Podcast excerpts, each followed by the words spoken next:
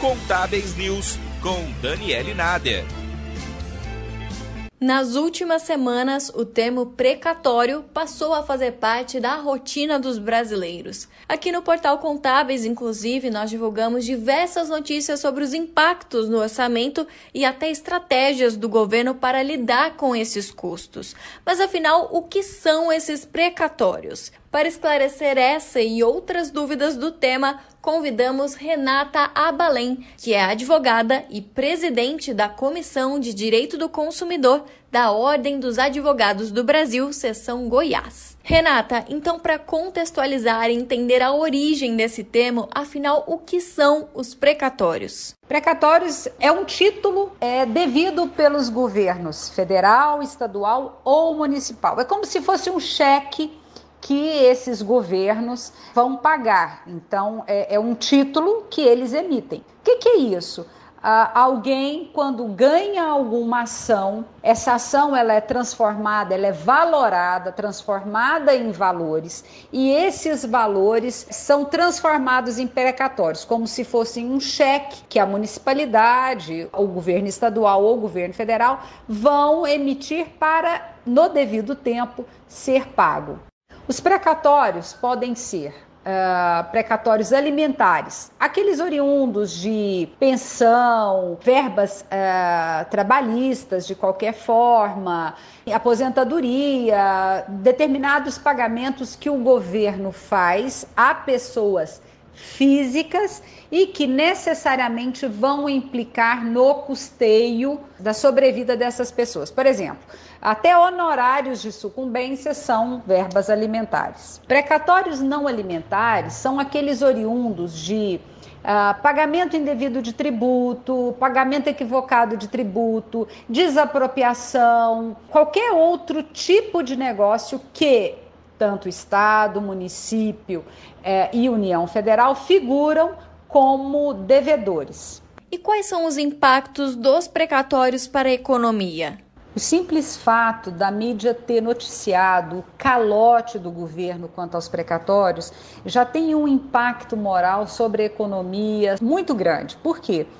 Porque uh, tem gente que espera a vida inteira né, ser indenizado por aquela avenida que passou e pegou um pedaço da sua casa, uma rodovia que passou e pegou um, um pedaço da sua fazenda, de uma aposentadoria que não foi paga a totalidade. Então, isso é muito sério moralmente para o credor do precatório e cria uma desconfiança no governo muito grande. Hoje o mercado trabalha com confiança e desconfiança e infelizmente, agindo dessa forma, o que a gente percebe é que o governo não não está comprometido com a população e ele não teve precauções fiscais e econômicas para com a população, principalmente a população mais carente, que é aquela é a maioria dos credores, né? Não são os grandes credores, mas é a maioria dos credores. Renata, e recentemente o governo está discutindo a PEC 23-2021. O que, que, está sendo proposto? Basicamente, o que o governo está tá pretendendo com essa proposta emenda à Constituição é o seguinte: é dividir a dívida. Ele vai pagar 15% em tal valor a tal valor, ele vai pagar 15% de entrada e dividir o resto em nove parcelas anuais. Ele vai pegar uma Selic para utilizar como fator de correção, mais juros de poupança.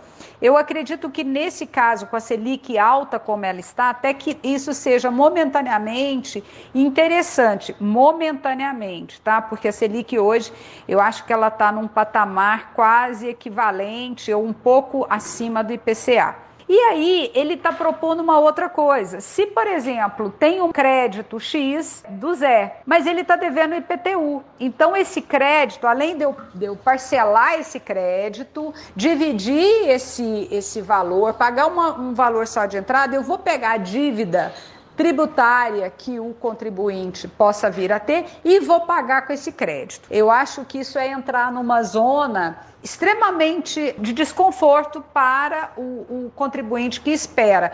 E não acredito, sinceramente, que isso vá ter alguma resposta da forma como foi protocolada, que isso vai ter uma resposta para as nossas câmeras legislativas. Outra coisa que eu acho importante é o seguinte, que no dia 30, 30, 31 agora, foi aprovado que é, essa discussão, essa proposta emenda, ela deverá passar por uma audiência pública, o que é muito importante, muito salutar, por quê? Porque é uma matéria de clamor popular. A população não foi ouvida, né? Então, talvez Uh, seja uma boa oportunidade que os representantes da população sejam ouvidos com relação a esse, essa fratura, né, esse calote dos, dos precatórios. E para finalizar, quais são os impactos para os trabalhadores e aposentados? Eles acabam também sendo afetados por essa medida? Sim, os trabalhadores e aposentados são os que mais sofrem com isso. São pessoas que estão aí no, na metade das suas vidas, né, para depois, para não falar que estão já no, no, nos finalmente das suas respectivas vidas,